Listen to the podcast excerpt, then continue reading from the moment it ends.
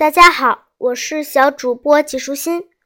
今天我要继续来给你讲《小屁孩日记》，四年级乐事儿多。卖故事。三月十七日，星期四，天一直阴沉着脸。没有人喜欢写作文，一看到作文本上一个个排列的密密麻麻的小空格。我就觉得头疼，眼前发黑，喘不过气儿来，好像随时都会晕倒。爸爸说我患有严重的作文恐惧症，可是最近却有一个非常大胆的想法，不容置疑地钻进了我的脑袋里：当作家。作家不写作文，至少他不会写老师留的那些。我的爸爸最难忘的是。我的同桌，一个最熟悉的人，我的校园等这样无聊的作文。作家写的都是大作，可以编造任何离奇的故事，上天入地，穿越时空，妖魔鬼怪，反正是很棒很棒的故事。最重要的是，当作家可以赚到钱。对于我来说，创作灵感并没有全副武装的从脑子里蹦出来。不过，我总算开始写了。起先写得很慢，渐渐加快了速度。我越写越快，越写越带劲儿，越写越兴奋狂热。最后，终于有了我的第一篇大作。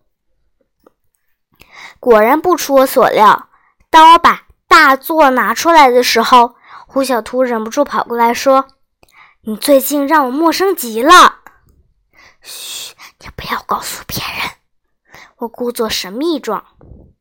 是真的。如果你有什么想最快、最有效的方法向所有人传播，只要在下课的时间，轻轻地对旁边一个同学说。告诉你个秘密，你千万不要告诉别人啊！嗯，那么接下来所发生的，保证会如你所愿。我的设想没错。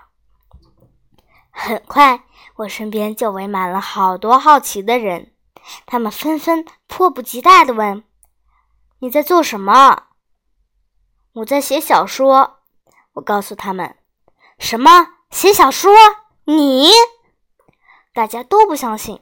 因为我平时的作文总是不及格，但是当我读起来的时候，大家都听得很认真。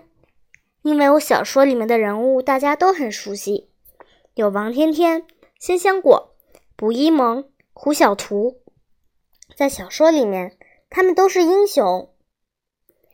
第一个故事只有两百字，讲的是胡小图变身奥特曼打小怪兽的故事。写这个故事差不多用了一个晚上。想听故事的每人交五毛钱，我大声吆喝道。一听说要交钱，围观的人全走光了，只剩下主人公胡小图。他交给我了五毛钱。第二个故事是金刚到宇宙探险的故事，听众只有一个，就是金刚。我的收入也只有五毛钱。照这个速度进行下去，就算我写故事写的累死了，收入也不会超过十块钱。而且每天晚上写的太晚，白天上课的时候总是不停的 打瞌睡，已经被田老师批评好几次了。显然这么做不太合适，我得想想别的法子。经过一个晚上的思考，我终于想到了一个好主意。第二天早上，我的新故事是王天天是个胆小鬼。我把故事先拿给主人公王天天看，这当然是一个真实的故事。王天天真的很胆小，上次看到一个蟑螂，竟然吓晕了。除了王天天，听故事的人都笑得合不拢嘴。王天天一点儿也不觉得这个故事好笑，他很生气。其实。如果你不想让我读给大家听的话，可以买走它呀。我提议道：“买走它。”王天天看起来有些动心了。一个故事一块钱，一点都不贵吧？黄天天从兜里掏出一块钱给我，一把抢走了他的故事。下一个故事是金刚摔个大屁墩儿，金刚毫不犹豫的花了五块钱买走了。这样好了，我刘坚强买故事的时候没有钱，于是就慷慨的拿出了两袋牛肉干。你把我的故事还给我，我送你两袋牛肉干。我盘算了一下，如果，嗯，我每天晚上，嗯，写一个人的故事，嗯，就会有两袋牛肉干。嗯，这个买卖不错。不久，我的座位旁边就排满了等待买故事的人。胡小图买了他臭脚丫子的故事，刘坚强买走了他尿床的故事，香香果又买走了他爱哭的故事。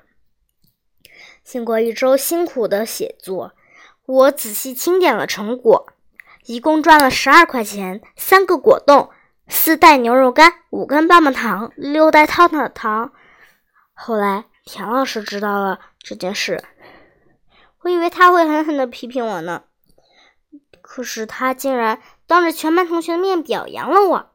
我很兴奋的告诉他，还有一个关于您的故事呢，当然。如果您愿意把它买回去，我很高兴。田老师当众念了起来。故事讲的是他看到毛毛虫尖叫起来，而且吓得全身发抖。大家听完都笑个不停。田老师说：“其实每个人都有害怕的时候，这是很正常的，没有什么不好意思的。”他还鼓励大家说出自己的不好意思的事情。王天天讲了他胆小的故事，胡小图讲了他臭脚丫子的故事，刘坚强讲了他尿床的故事，香香果讲了他很爱哭，像个胶皮娃娃的故事。